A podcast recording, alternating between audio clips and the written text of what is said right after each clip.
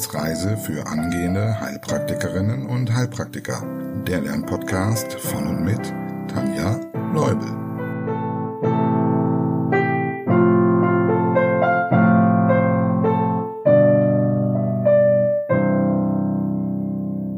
Hallo und herzlich willkommen zu Folge Nummer 61. Und weil ich mich so sehr freue, direkt zu Beginn. Liebe Kerstin, ich gratuliere dir hier noch einmal ganz, ganz herzlich zur bestandenen Prüfung. Yeah, yippie, hurra! Ich nehme diese Folge einen Tag nach Kerstins Prüfung in Köln auf und ich bin immer noch total aus dem Häuschen. Also, liebe Kerstin, ich freue mich so mit dir und danke dir für unseren gemeinsamen Weg. Es hat so Spaß gemacht, dich zu deiner Prüfung zu begleiten. Ich wünsche dir nun viel Freude als Heilpraktikerin und alles Gute. So, kurz die Fassung wieder erlangen. Es sind ja schon immer so emotionale Momente.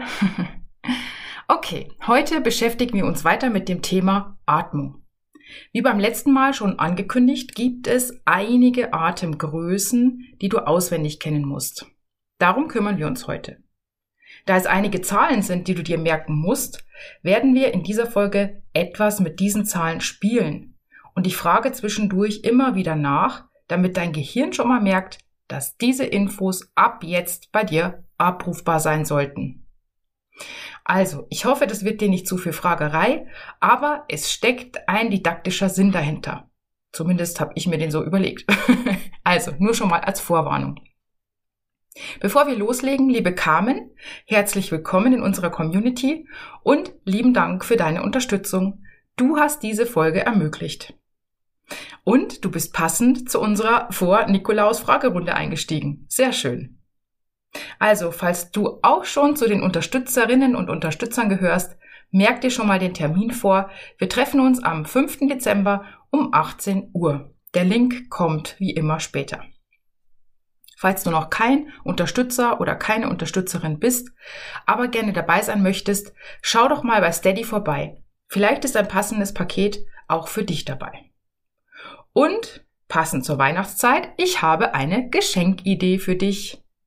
Es gibt ab sofort die Mitgliedschaft bei der Wissensreise auch als Geschenk. Falls du also einer lieben Freundin, einem Lernpartner oder sonst jemandem, der sich für unsere Themen interessiert, eine Freude machen möchtest, schenk ihm doch eine solche Mitgliedschaft. Auch hier gibt es natürlich die normalen Pakete, also monatlich oder jährlich, und dieses Geschenk ist immer eine einmalige Zahlung. Ihr könnt dann zusammen an den Fragestunden teilnehmen, euch über die Exklusivfolgen austauschen und wenn du das mittlere Paket nimmst, hat er oder sie sogar 10% Nachlass auf jedes Coaching bei mir. Du findest alles dazu auf der Wissensreiseseite bei Steady. Du kannst mich aber natürlich auch gerne fragen, wenn noch etwas unklar ist. So, was weißt du noch von unserer letzten Folge? Starten wir mit einer Kurzwiederholung. Erkläre den Aufbau der Pleura. Die Pleura, auf Deutsch Lungenhaut, besteht aus zwei Blättern. Das innere Blatt oder Lungenfell oder Pleura visceralis liegt dem Lungengewebe auf und ist mit ihm verwachsen. Das äußere Blatt oder Rippenfell oder Pleura parietalis ist mit der inneren Thoraxwand verwachsen. Im Pleuraspalt befindet sich etwas Flüssigkeit, die von den Epithelzellen der beiden Blätter sezerniert wird. Welche Aufgabe erfüllt die Pleura hinsichtlich der Atmung? Sie sorgt dafür, dass die Lunge der Bewegung vom Zwerchfell und den Rippen folgt, dass sie sich also quasi aufdehnt bei der Einatmung. Die Flüssigkeit im Pleuraspalt sorgt dafür, dass die Blätter sich zwar gegeneinander verschieben können, und die Bewegung so flexibel bleibt, aber sie kleben aneinander wie zwei Glasscheiben, zwischen denen sich ein paar Tropfen Wasser befinden. Oder schöner ausgedrückt, die Adhäsionskraft sorgt dafür, dass die Blätter zusammenhalten und den Druckverhältnissen standhalten. Welche Muskeln sind an der Einatmung beteiligt? Das Zwerchfell als Hauptatemmuskel und die Zwischenrippenmuskulatur. Wie erfolgt die Ausatmung? Die Ausatmung, auch Expiration genannt, ist ein passiver Vorgang, der sich durch die Rückstellkräfte der Lunge einstellt. Dazu kommen wir übrigens noch einmal beim Thema Lungenemphysem. Außerdem helfen die äußeren Zwischenrippenmuskeln bei der Ausatmung mit. Wodurch wird die Atmung bei einem gesunden Menschen in Gang gesetzt? Chemorezeptoren messen die Gasverhältnisse im Blut und im Liquor. Falls du es genauer wissen möchtest, wo die sind, es gibt solche Chemorezeptoren im Aortenbogen, im Carotisinus, also an der Teilungsstelle der Arteria carotis und in der Nähe des Atemzentrums. Über Nervenfasern werden die Informationen an das Atemzentrum in der Medulla oblongata gemeldet und die gibt dann Impulse ab einer bestimmten CO2-Konzentration an die Muskulatur, damit geatmet wird. Und hier können wir nun noch eine Sache ergänzen. Es wird nämlich nicht nur der Gasgehalt des Blutes gemessen, sondern auch die Dehnung der Alveolen. Als Schutz vor einer Überdehnung gibt es einen Reflex, den sogenannten Hering-Breuer-Reflex. Dieser sorgt dafür, dass bei zunehmender Dehnung der Alveolen die Einatmung immer mehr gehemmt wird. Sind die Alveolen also maximal gedehnt, kann nicht mehr weiter eingeatmet werden. Welche vier Muskeln bzw. Muskelgruppen gehören zur Atemhilfsmuskulatur bei der Einatmung? Musculus sternocleidomastoideus, Musculus serratus, Musculus pectoralis und Musculi scaleni. Gut, ich hoffe, du konntest die Fragen noch einigermaßen gut beantworten. Schauen wir uns also als nächstes die Atemgrößen an. Da wäre zunächst der Begriff Totraum. Er bezeichnet die Menge an Luft, die sich immer in unseren Atemwegen bis kurz vor den Alveolen befindet. Hier passen aber gerade noch zwei Begriffe gut rein. Wir unterscheiden nämlich die äußere und die innere Atmung. Falls du fortgeschritten bist, kennst du den Unterschied? Alles, was wir hier zur Atmung besprechen, bezeichnet die sogenannte äußere Atmung. Damit meint man also alles, was die Luft bis zu den Alveolen bringt und den Gasaustausch in den Alveolen an sich. Also von Alveole zu Kapillare. Wie das funktioniert, schauen wir uns noch genauer an. Die innere Atmung bezeichnet dann den Gasaustausch an den Zellen, also von Blutkapillare zu Zelle. Totraum meint also die Menge an Luft, die sich in Nase, Mund, Rachen, Kehlkopf und Bronchien bis hin zu den Bronchiolen befindet. Also alle Strukturen, die die Luft nur leiten, aber nicht am Gasaustausch beteiligt sind. Das letzte kleine Stück, die Bronchioli respiratorii, gehören also nicht mehr dazu, weil die sind ja teilweise auch am Gasaustausch mitbeteiligt. In den luftleitenden Wegen befindet sich immer etwas Luft, die im Prinzip nur hin und her geatmet wird. Einfach, weil kein Vakuum da ist. Und die Zahl, die du dir hierfür merken solltest, sind 150 Milliliter.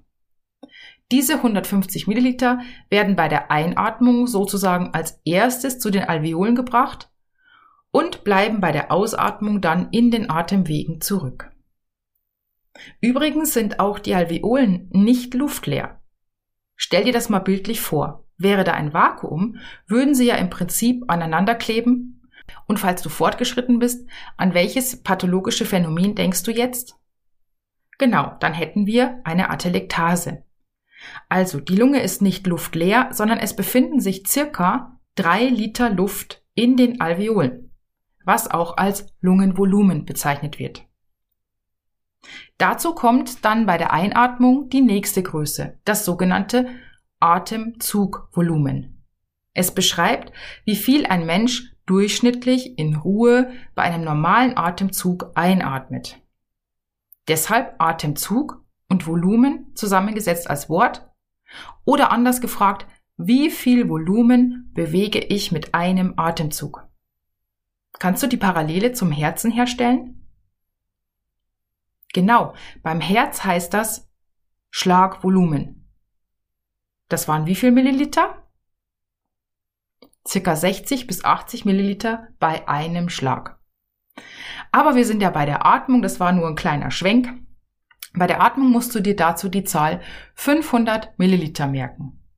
Das Atemzugvolumen beträgt also 500 Milliliter. Um ein wenig mit den Zahlen zu spielen, erst gehen 150 Milliliter Luft, die im Totraum standen, zu den Alveolen und dann noch 350 Milliliter Luft, die gerade eingeatmet wurde. Jetzt rechne mal nach, wie viel sind dann von den 500 Milliliter Atemzugvolumen noch übrig? Genau, 150 Milliliter, die wiederum im Totraum verbleiben. Bei der nächsten Ausatmung gehen die dann als erstes wieder raus. Gar nicht so schwer, oder? Und wenn du jetzt darüber nachdenkst, wie viel Luft befindet sich nochmal in den Alveolen zwischen Ausatmung und Einatmung? Genau, das ist das Lungenvolumen, also drei Liter, 3000 Milliliter. Das ist sechsmal so viel, wie durch das Atemzugvolumen noch dazukommt. Der Anteil an Frischluft, die 350 Milliliter, die wir gerade hatten, sind also nur ein kleiner Teil des Volumens, das sich nach der Einatmung in der Lunge befindet.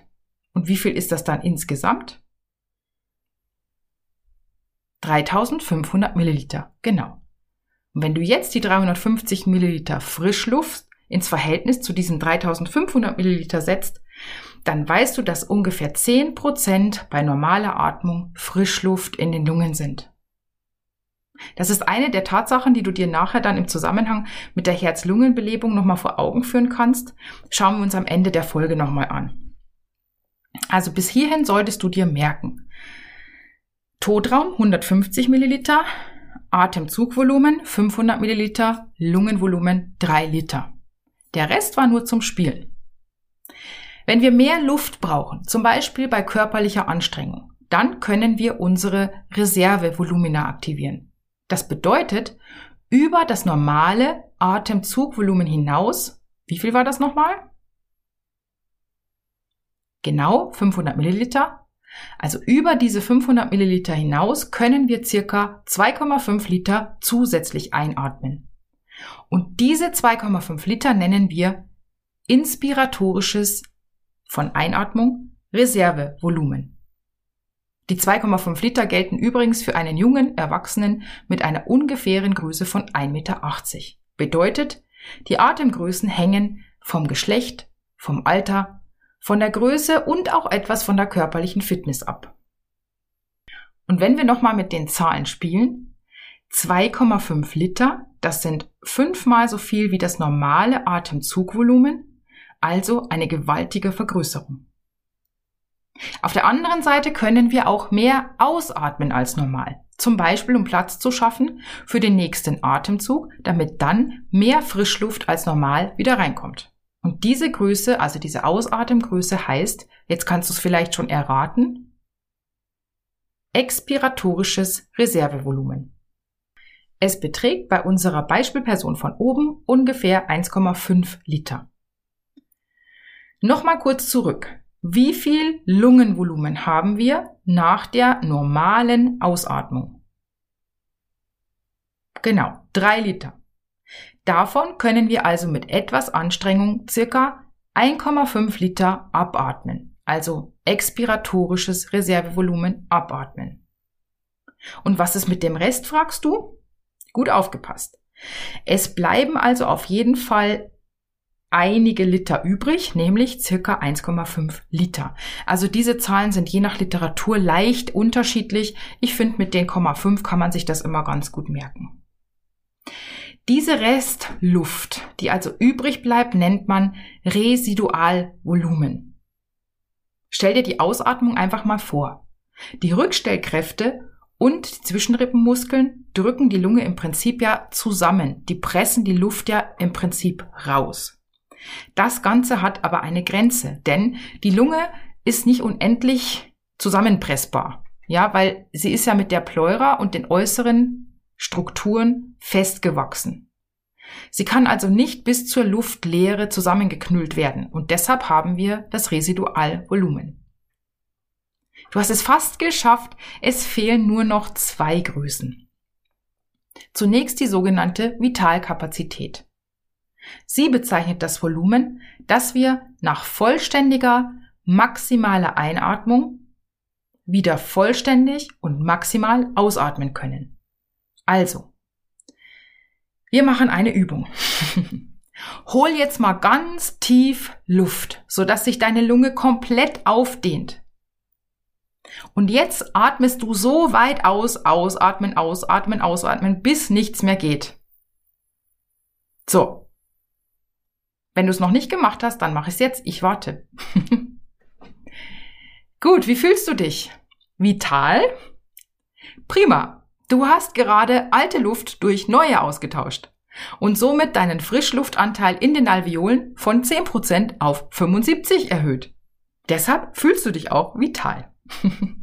und keine Sorge, das musst du dir jetzt nicht merken, also mit den 75%, aber du hast hoffentlich eine gute Eselsbrücke, was das Wort Vitalkapazität aussagt. Wir schauen uns die Zahlen dazu nochmal an. Was hast du jetzt alles an Luft bewegt? Angefangen von dem Zustand, als du komplett aufgeblasen warst. Erstmal die 2,5 Liter, die du ja zusätzlich eingeatmet hast. Wie hieß das nochmal? Genau, inspiratorisches Reservevolumen. Dann die normalen 500 Milliliter, die heißen wie? Atemzugvolumen. Und dann noch das, was du zusätzlich mit Kraft ausgeatmet hast. Die 1,5 Liter expiratorisches Reservevolumen. Macht zusammen circa 4,5 Liter. Und wenn du jetzt noch die 1,5 Liter Residualvolumen zu diesen 4,5 Liter Vitalkapazität rechnest, dann hast du 6 Liter Totalkapazität. Und damit haben wir fast alle Größen geschafft. Es fehlen nämlich immer noch zwei, fällt mir gerade ein. Natürlich atmest du im Normalfall nicht ständig mit dieser kompletten Vitalkapazität sondern in Ruhe eben nur das Atemzugvolumen. Also wie viel Milliliter? Circa 500. Und was denkst du, wie oft atmest du in Ruhe pro Minute? Je nach Literatur ist es auch wieder unterschiedlich. Man könnte jetzt mal so sagen zwischen 12 und 18 Mal. Das wäre die normale Atemfrequenz. Und nun kannst du dir noch das Atemminutenvolumen ausrechnen. Denn das geht analog wie die Berechnung des Herzminutenvolumens. Ich hoffe, du erinnerst dich. Also nehmen wir mal durchschnittlich 16 Atemzüge pro Minute mal 500 Milliliter Atemzugvolumen, dann bist du bei ungefähr 8 Litern Atemminutenvolumen. Und je nach Literatur wird dann eben zum Beispiel mit 14 gerechnet und dann wärst du bei 7 Liter Atemminutenvolumen.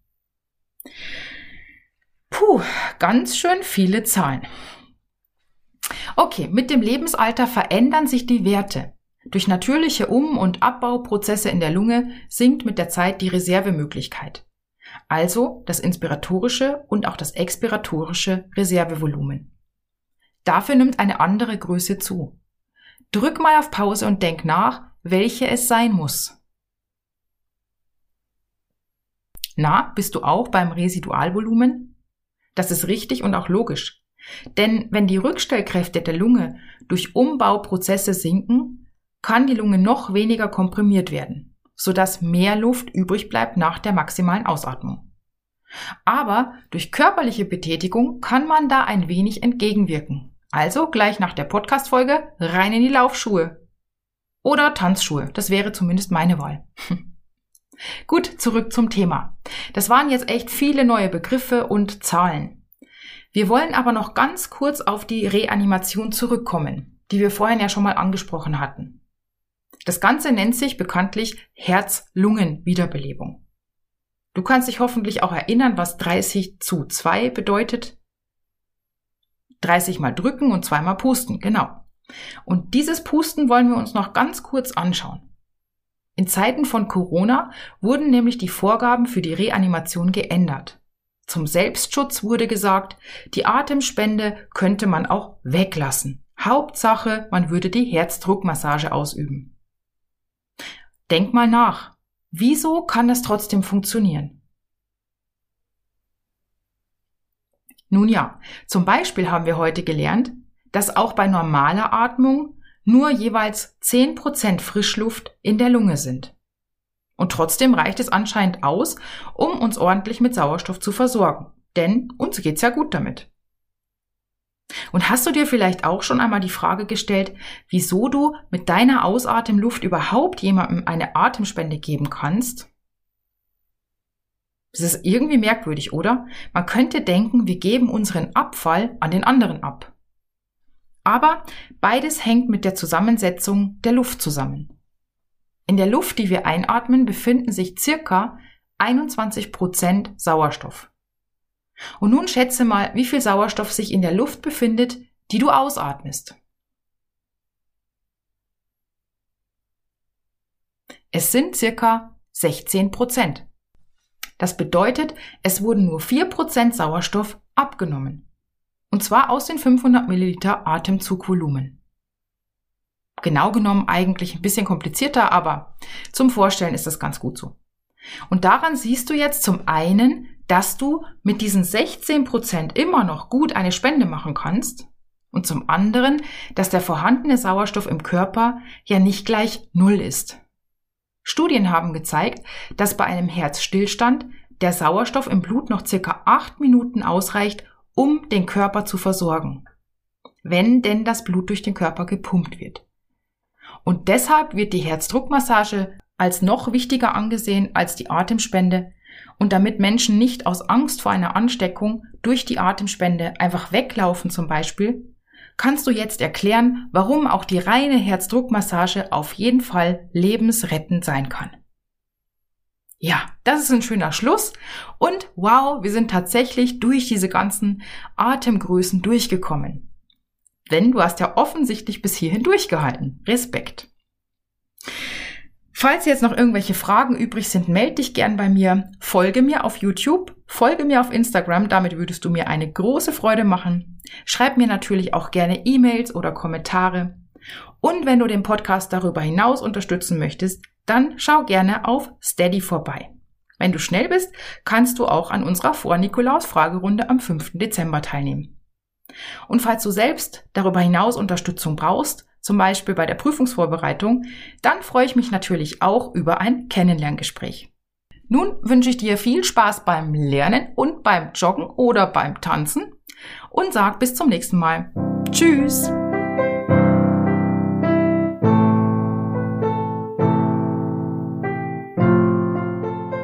Das war eine Etappe auf der Wissensreise für angehende Heilpraktikerinnen und Heilpraktiker. Der Lernpodcast von und mit Tanja Leubel.